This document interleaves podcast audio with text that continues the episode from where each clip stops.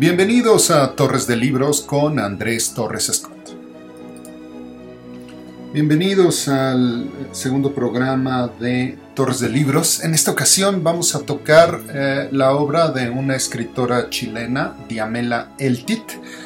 Yo no la conocía, la verdad es que compré su libro en diciembre del 2021 en una feria de libros de Xochimilco en el stand del Fondo de Cultura Económico porque eh, fue premio Phil de literatura en lenguas romance eh, y dije, bueno, pues vamos a, darle una probada. Eh, este contiene tres novelas em, cortas, yo las llamaría noveleta, o tres novelas breves. Los Vigilantes, El Cuarto Mundo y Mano de Obra. En esta ocasión voy a tocar una, Los Vigilantes. y bueno, pues la verdad, por lo que dice la contraportada de Los Vigilantes, relata la vida de una madre con un hijo que padece retraso mental en contraste con la figura difusa del padre, que interviene solo en palabras en las cartas que les envía. Es completamente incorrecto. Eh, el padre no interviene en cartas, eh, la madre le envía cartas al padre, nunca leeremos una carta del padre. Y el prólogo está escrito por una escritora argentina llamada Sandra Lorenzano y pues lo leí el prólogo porque no conozco, no conocía nada de Diamela Eltit y, y dije, bueno, pues tengo que darme una, una, idea para ver qué voy a leer. Y, y no, no me parece que, que atine a eh, prologar de manera adecuada para alguien que desconoce la obra de Diamela, de qué va. Eh, entonces, eh, pues me eché un clavado y mm, me sorprendió bastante. debo de reconocer que tardé en, en, encarrilarme, pero ya una vez que, que me metí en el texto, buenísima. Eh, doña, doña Diamela es una gran escritora, eh, muy merecido este, el, premio de literatura en lenguas romance, y eso que nada más he leído esta noveleta o novela corta. ¿De qué va los este, vigilantes? Bueno, pues eh, es una historia eh, contada por dos eh, personajes intradiegéticos. Esto quiere decir que los dos personajes principales nos cuentan la historia en primera persona. Y tiene una estructura bastante interesante. Se las voy a mostrar aquí. Eh, son tres capítulos. Es, el primero es BAM, el segundo es Avance y el tercero es BRR. Y eh, BAM es contada por el, niño que tiene alguna discapacidad mental. Yo creo que decir retraso mental ahora ya no es adecuado, no lo sé. Eh, el segundo capítulo, que es el más largo, que son alrededor de 70 páginas, amanece, son cartas de la madre al padre. Y el tercer capítulo, brr, son unas 12-13 páginas contados por el niño. ¿De qué va esto? Bueno, el primer capítulo, hay que decirlo así, BAM, que es como un sonido onomatopéyico del, niño, está escrito claramente por alguien que no tiene eh, una estructura clara mental, es el niño con esta discapacidad, y habla, habla de muchas cosas. Me da un aire a, Macario, sobre todo por la alegoría que hace de, la leche de mamá. Eh, eh, mamá conserva a través de los años un poquito de leche y la controla para que no se le acabe. Es un secreto de mamá. La leche de mamá es calientita, cristalina y calientita. Me dio la impresión de manera inmediata del cuento Macario de Juan Rulfo, donde también es un, hombre con alguna discapacidad mental, eh, reflejando, haciendo una reflexión sobre la leche materna femenina, no de su madre en ese caso. en este caso sí. Y el primer capítulo, la verdad es que es desconcertante, es en realidad todo un párrafo ¿no? No, no, hay, no hay varios párrafos, se lo avienta las, este, eh, varias cuartillas, eh, así como si fuera un solo párrafo. Bueno, al final lo rompe y, este, con una oración más, pero pues prácticamente son 10 cuartillas, 8 cuartillas de un solo párrafo. Y exige mucho al lector. La verdad no estamos entendiendo qué pasa, no estamos entendiendo si esta cuestión de la leche de la madre es alguna cuestión que tenga alguna tendencia sexual incestuosa o es una alegoría que ella lo alimenta, eh, en fin, y la leche va a ser recurrente en esta historia. Eh, pero bueno, paso al siguiente. En las, en las cartas que, escribe eh, la madre y que son parte del capítulo 2, Amanece, en estas cartas ella se dirige siempre al, padre del niño, no menciona al padre del niño, al final sabremos que ella se llama Margarita, entonces me, voy a referir a ella como Margarita, y eh, está, está hablándole al padre.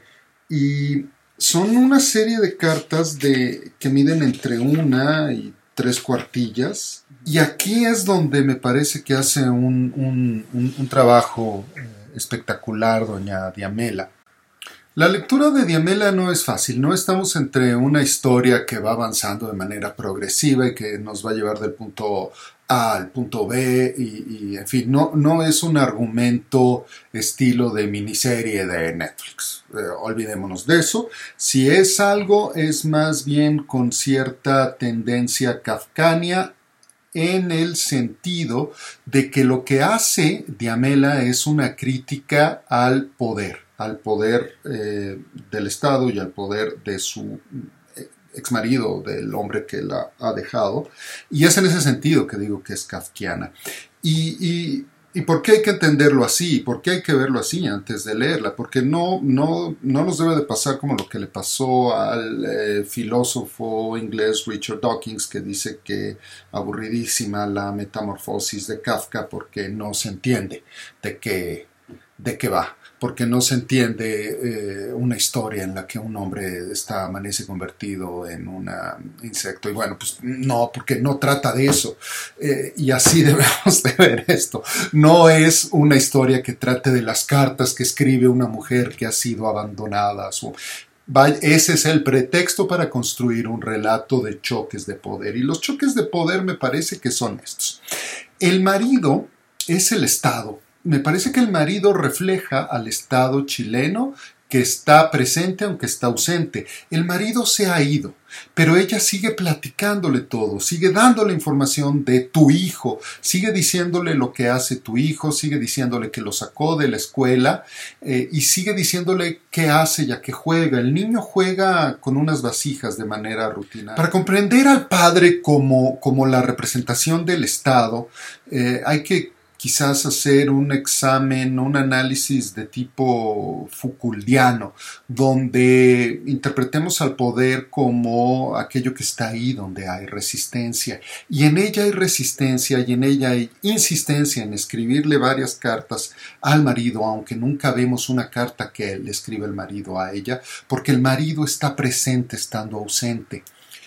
Ella le da eh, explicaciones al marido ella le comenta que eh, su suegra fue a verla, ella le comenta que la suegra le dijo eh, que le ponga ropa azul, ella le cuenta que quemó la ropa que no le gustaba del niño, que quemaron juntas en un acto de pues de aniquilación hacia lo que ella prefería darle al niño y que a través de la madre eh, se decidió que no. Y también le responde en muchas ocasiones acerca de los desamparados que ella ha dejado entrar a la casa. Vamos a ver qué son estos desamparados, pero eh, también le dice que sí, efectivamente han entrado algunos hombres y ella les ha dado de comer algo. Entonces, vemos que el, padre, al ser informado de esto, lleva el papel de un, un Estado. Y me parece que es una alegoría al Estado chileno una vez que entra Pinochet. Mientras que el régimen de Allende era populista y proveía de cuestiones como alimentos, el Estado chileno con Pinochet se retrotrae, empieza a pues, ser menos populista, a regalar menos cosas y ya no está ahí ya no se siente ahí y sin embargo está ahí con la violencia, las desapariciones, no, no tengo que explicar las desapariciones que sufrieron miles de, de familias chilenas de sus familiares, los asesinatos, las torturas, en fin.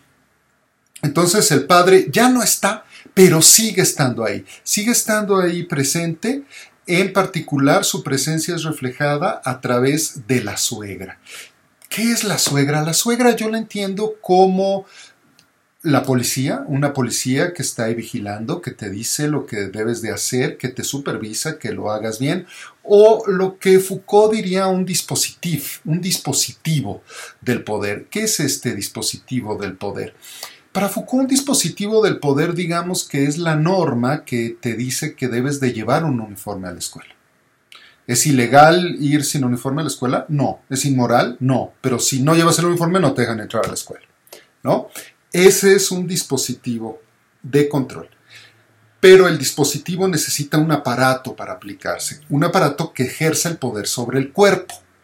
En el caso de la escuela, pues es un guardia a la entrada que si no traes el uniforme no te deja entrar, a pesar de que sea perfectamente legal y moral, ¿no? Eh, pero no te deja entrar y punto, no puedes hacer nada. Y acá es la madre, es la madre la que finge como el aparato del Estado, la ley, la policía, que se aplica sobre ella y le hace que eh, vuelva a meter al niño a la escuela, que queme la ropa del niño, que lo vista de azul, en fin, y varios cambios, ¿no? Es, eso representa la suegra. Nunca vamos a ver a la suegra en un diálogo con la eh, autora de las cartas, con Margarita. No, olvídense de eso. Ella solo platica lo que dice la, la, la, suegra. Por eso me refiero que es, es, es kafkiana, porque todos los actores, todos los personajes representan algo, algo del poder algo que la reprime. Por eso, y reitero la definición de Foucault, donde está la resistencia está el poder. Y esto es lo que nos está mostrando Margarita, que resiste. ¿no? Quizá eh, está la sombra, antes de que lo definieran así estas chicas de las tesis, del Estado como un, un macho violador que, aún estando ausente, sigue ejerciendo un poder violativo sobre ella, no sexualmente, pero sí de violencia sobre su voluntad y sobre su querer, ¿no? Entonces, bueno, pues es una presencia bastante bastante pesada. ¿Qué refleja Margarita, la autora? Creo que Margarita refleja el, sentimiento de matria, eh, en el sentido en el que llaman eh, los países eslavos a la, a la patria, ¿no? Eh, no es la madre Rusia es madre Rusia y es matria en este tenor porque la tierra nos da todo, de ahí venimos y allá vamos, ¿no? Y en español, pues patria es un concepto, eh, pues con la P ahí prácticamente viene del, etimológicamente de lo paternal, pero eh, es femenino, ¿no? La patria. Bueno, acá vamos a decirle la matria. Y Margarita representa eso, la, la, el, el, Chile que está vivo, vivo, el amor a la tierra, las ganas de salir adelante, las ganas de, de luchar. Y aquí entremos un poco en el problema. A ver, eh, no sé, en Noruega, Dinamarca, el eh, hombre se va, se separa y abandona a una mujer que tiene un hijo con una discapacidad mental, pues quizá no pase nada. Pero en América Latina, vamos, desde México hasta Argentina, pues si el hombre se va y abandona a la mujer, pues es un acto de violencia, más que en el caso de México, que es donde tengo las cifras. Una vez que el hombre se va y deja a la mujer con hijos, el 90% no vuelve a dar un peso en la vida, ¿no? No, no, no vuelve a dar un apoyo económico. Entonces, bueno, esa, esa violencia es la que ha sido ejercida sobre ella. Y ella, como matria, como patria, debe de cuidar al hijo y de darle todo, todo lo que pueda. Lo saca de la escuela, no queda claro por qué lo saca, pero es que eso no importa, porque ella lo saca para poder cuidarlo, para poder estar junto a él. Y seguramente es el caso real que ha sucedido con muchas mujeres en América Latina y en otras partes del mundo, ¿no? También en Asia, ¿por qué no? Y en Europa, Italia, España, claro. Incluso Estados Unidos, vamos a ser sinceros. Ahora, ella es esta figura materna, es una madre, por eso las alegorías tanto a la leche, la leche quizá represente la esencia maternal de ella que siempre está presente, calientita, como dice el, niño, Y eh, luego tenemos esta parte extraña que dice que dejó pasar a desamparados varias veces a su casa por las noches porque hacía mucho frío. Me parece que es también una metáfora, es la manera de decir que ha cuidado de otros, ¿no? Eh, que como madre, como la madre patria chilena, ha cuidado de otros en este proceso de alejamiento del Estado pinochetista en esa época. La novela es del 94, pero yo estoy convencido que tiene ese reflejo del golpe del, 73. Incluso por ahí tiene una breve mención sobre el programa este de la leche de Allende que le quería dar, o le dio medio litro de leche a todos los niños y a todas las señoras embarazadas que yo supongo que en la actualidad eso no debe ser lo más prudente para una nutrición, pero en fin, ¿no? Eh, eso se hizo y, punto, como medida populista. Ahora, eh, estos desamparados que aparecen aquí y ella atiende, no la hacen descuidar al niño. Y pues estos desamparados representan a la sociedad, a la sociedad que está cuidando la, la, la la matria chilena. Y los vigilantes, el título, se refiere a que ella siempre le dice que le, seguramente le han contado, que seguramente le han dicho que el niño no va a la escuela, que el niño no se viste de azul. ¿no? Todo, todo esto. Esos vigilantes es esta sociedad chilena, esta sociedad que es parte de la patria, que es parte del Estado, porque el Estado se forma por sociedad, territorio y ley, y ahí, ahí, tenemos a la madre, que es la ley, la sociedad, que son los vigilantes, y a ella, que es la matria, el, territorio, la población es la sociedad, quiero decir. Tenemos todo el componente de lo que es un Estado.